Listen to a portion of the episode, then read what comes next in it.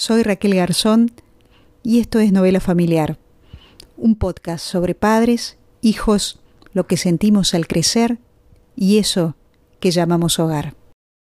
Shh, te voy a contar un secreto.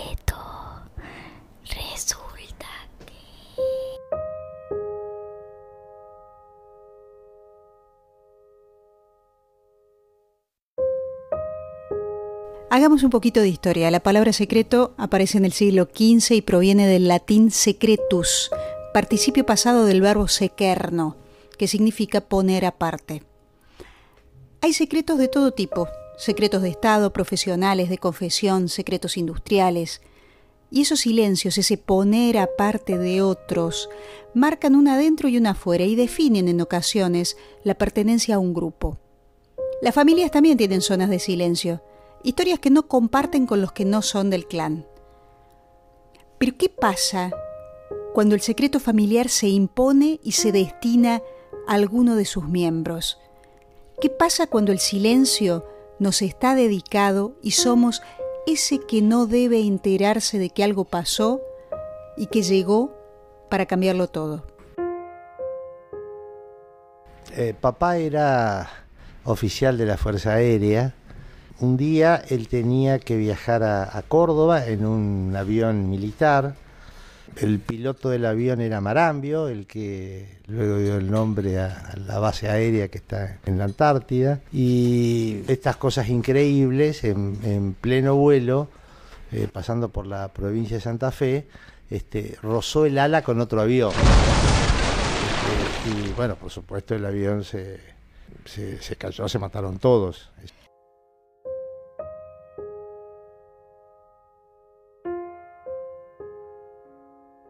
Abogado, hincha de Racing, padre de cuatro hijos y abuelo de Astor, Antígona y Fermín. Esas son las palabras que elige para presentarse en Twitter Ricardo Gilavedra, político radical mundialmente conocido por haber sido uno de los jueces de la Cámara Federal que condenó en 1985 a los militares de la última dictadura argentina por crímenes espantosos de lesa humanidad. ¿Cuántos años tenías vos? Ah, Yo tenía cuatro años. Por estas cosas que tiene la vida, yo tengo una imagen de papá esa noche eh, preparando un bolso que había puesto sobre la mesa del comedor.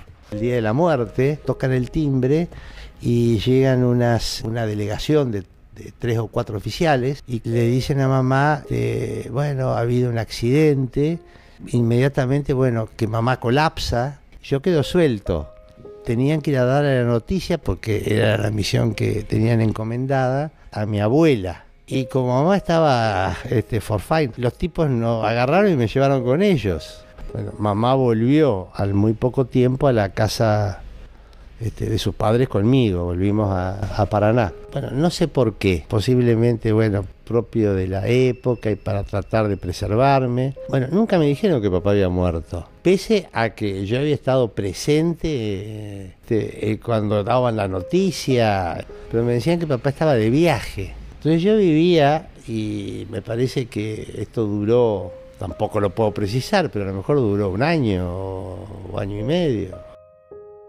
Ricardo Gilavedra es hijo único, su mamá tiene 94 años y él 70, y comparte en público esta historia por primera vez.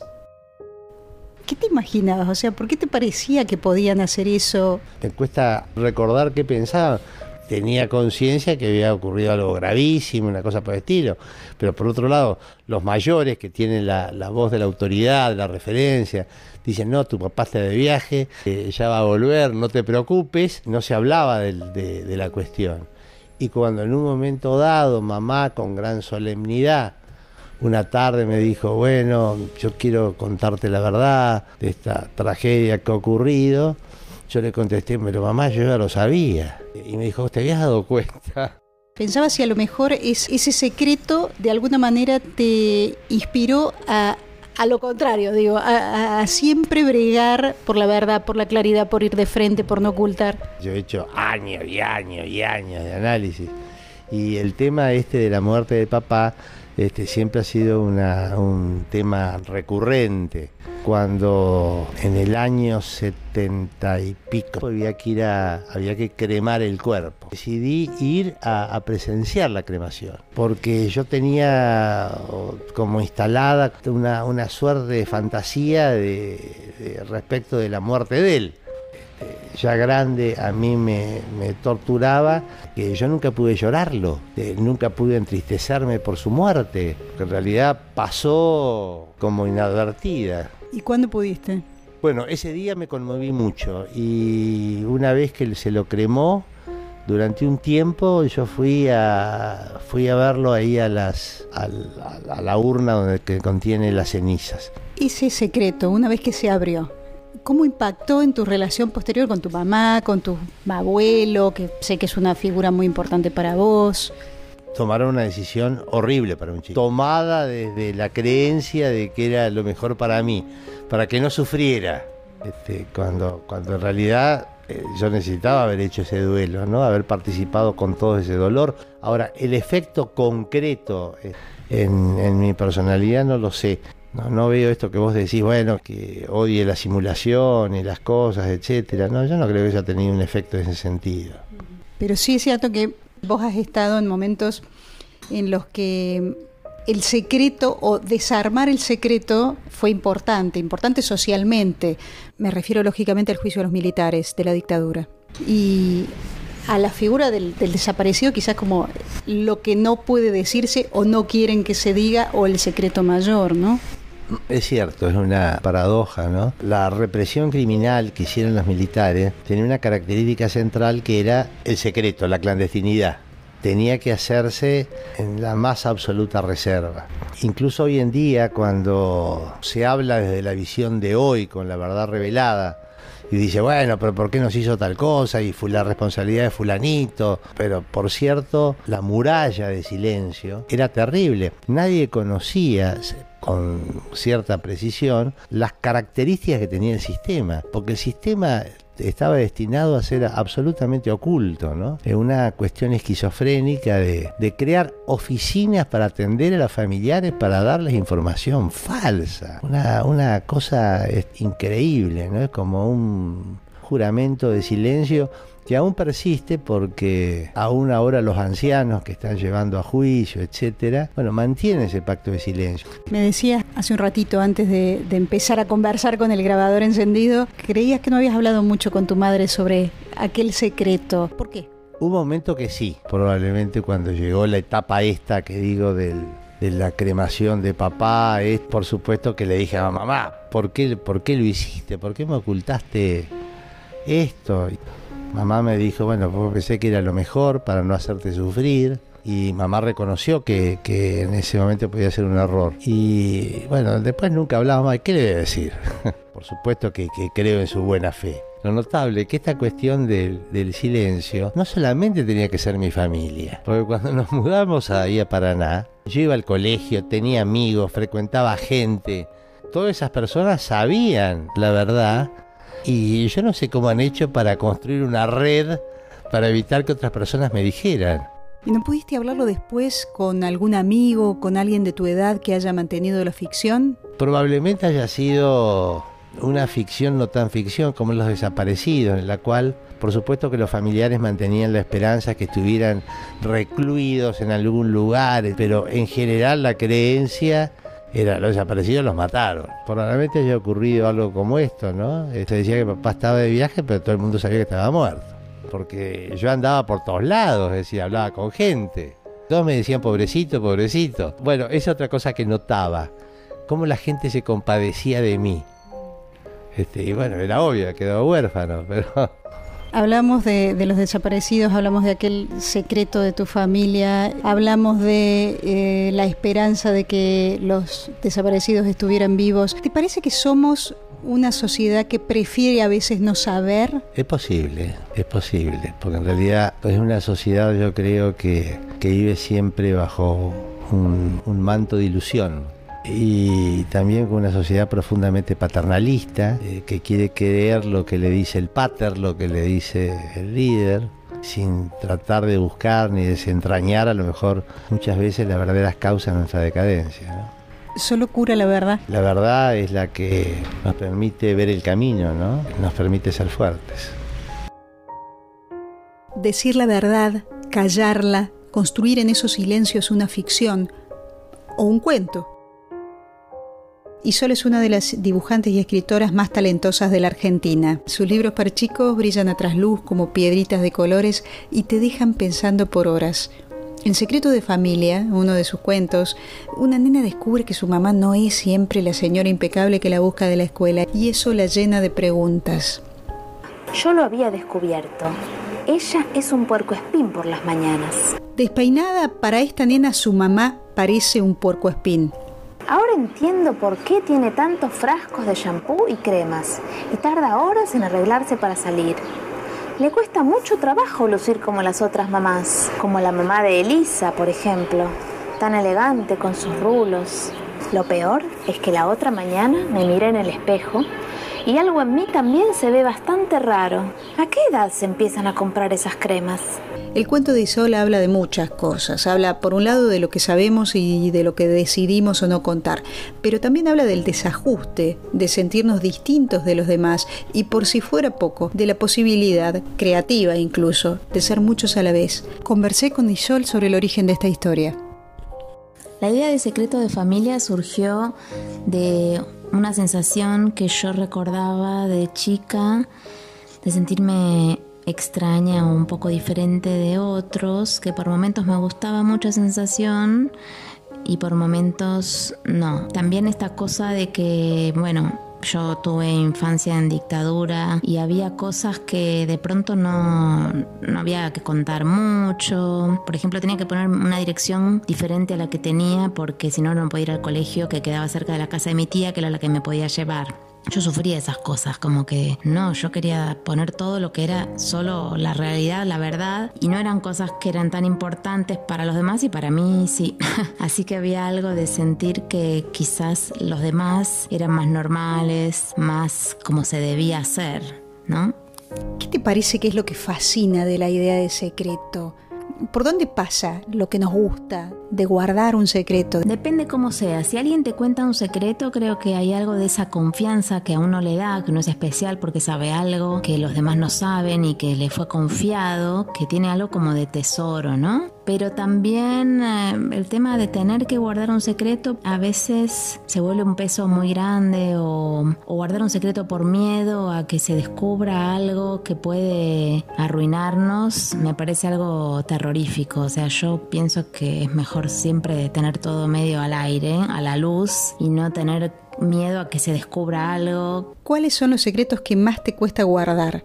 Los que sé que al otro le van a dar mucha alegría porque me da muchas ganas de contarlo. Por ejemplo, que conseguí algo que sé que le va a gustar a un amigo o a mi hijo, un regalo que le encanta, pero tengo que esperar hasta el cumpleaños, por ejemplo. Esos son los que me cuesta guardar. Eh, si hay algo que no cuento, en general Supongo que es más bien porque pienso que si lo cuento va a perjudicar a alguien o, va a hacer sufrir a alguien. Entonces no me cuesta guardarlo. Después está el chusmerío, que bueno, a veces es divertido cuando uno tiene algún dato contar. Y después hay personas a las que me cuesta de pronto ocultarles algo, las personas más cercanas, porque es parte de, la intimidad también poder estar sin secretos, ¿no? Pues hay una parte que es lo que es uno, que también es un secreto para uno mismo, ¿no? Hay cosas que tampoco uno, o yo por lo menos, no, no tengo como esa cosa de andar hablando todo el tiempo de todo exactamente lo que me pasa con todo el mundo. Los chicos, las familias, la verdad, los cuentos, los secretos, todas estas piezas del rompecabezas giraban y recordé que fue justamente la noción de secreto la que hizo posible una obra monumental como historia de la vida privada. Se cuenta allí que en los años 20 del siglo pasado subsistían tres gestores de la vida privada, el director espiritual que se ocupaba de lo religioso, el notario que atendía los asuntos materiales y el médico que se ocupaba de los secretos del cuerpo. En los pueblos se vivía bajo la mirada del otro, en tanto que en las urbes crecía el anonimato y lo inconfesable permanecía inconfesado. Para hablar de la historia en relación con lo cotidiano, conversé con Isabela Cose, historiadora, es investigadora de CONICET, profesora de la UBA y de UNSAM. ¿Todas las familias tienen secretos? Diría que sí, que todas las familias tienen secretos, que el secreto siempre configura la pertenencia, la distinción, el reconocimiento, eh, no solo en un clan familiar, sino también en una secta, en un grupo. Y me pregunto entonces qué sería lo específico de los secretos en la familia. Pienso que el modo de entenderlo quizás es considerando las, complejas, las densas relaciones del mundo familiar, la conexión de estos secretos con, con los afectos y también con el poder, con lo oculto este, en el mundo de la familia en relación a aquel conocimiento de esa información que debemos resguardar. Pensaría que ese manejo restringido de la información quiere mucho sentido vinculándolo con este mundo de relaciones eh, familiares, de vínculos que nos unen y que a la vez configuran nuestra subjetividad. Y en este punto me parece que sería interesante pensar los secretos en relación a los niños, a ese espacio de lo prohibido, del conocimiento que se nos vela en la infancia y que el niño debe, niño o niña, debe conquistar en forma digamos, clandestina, oculta, y que hace del conocimiento entonces y de la verdad parte clave de la socialización. En tiempos de redes sociales, que han cambiado notoriamente nuestra perspectiva de lo privado, ¿la discreción sigue siendo un valor? El feminismo y después el postestructuralismo nos permitió leer la división de lo público y lo privado como una construcción burguesa y entonces nos exige pensar esto en el modo en el que lo público y lo privado se entrelazan y mutan en su relación siempre estando permeados uno por otro. Y allí quizás me interesa poner una, una idea, una metáfora de Claude Giraud que él usa para pensar el secreto, que es la metáfora de la celosía, de la persiana. Entonces diríamos que quizás lo que está cambiando o sea, el modo en que nos dejamos observar o nos dejamos entrever, la capacidad de graduar la luz. Esta metáfora es interesante para pensar las redes, el manejo eh, que hacemos de la información, aquello que nos, nos muestra y que por tanto se convierte en público. Yo creo que seguimos resguardando eh, secretos y que el modo en que los resguardamos dice mucho de nuestras, nuestro mundo. Te contaba yo que este episodio surge con la historia de Ricardo, un chico de cuatro años al que en un momento dado deciden ocultarle la muerte de su papá. Hoy me parece que eso sería impensable, entre otras cosas por el tipo de protagonismo que tienen los niños en la vida familiar. ¿Cómo fue que los niños pasaron en la Argentina de ser convidados de piedra en casi todo a, por ejemplo, participar políticamente en manifestaciones a favor o en contra del aborto? Yo creo que, un, solapamiento, una etapa, un momento importante de esta centralidad de los niños es la valoración de la autonomía y la autenticidad, no solo en relación a los niños, este, pero muy especialmente en relación a ellos en los años 50-60. Y allí hay un nuevo sistema o ideas de crianza eh, empalmado con la modernización sociocultural de los años 60 y 70, vinculado con la, visión sí, con ese sistema de ideas que, que va a permear buena parte de las formas de entender a los niños en la sociedad actuales y contemporáneas, que coloca la verdad como un elemento clave de, la, de las relaciones de los padres y las madres con los niños y, y yo creo que este elemento es un elemento muy importante que todavía está presente. Mi abuelo Chede resucitó cuando yo tenía 10 años. Hasta ese momento mi mamá, su única hija, hablaba de él en pasado, decía que había muerto y cambiaba de tema sin dar demasiados detalles cuando alguien preguntaba por él. Esa historia llena de silencios tan grandes que poblarían toda la canción que Jorge Drexler le dedica a ese estado es uno de los secretos de mi familia que marcó tanto la vida de mi mamá como el modo en que sus cuatro hijos miramos el mundo. Es como para escribir una novela, solía decir mi papá. No sé, a lo mejor sí. Al menos es parte de la que yo voy a contarles en el tercer episodio de este podcast. Soy Raquel Garzón y los espero en la próxima novela familiar. Shh, te voy a contar un secreto. Resulta que...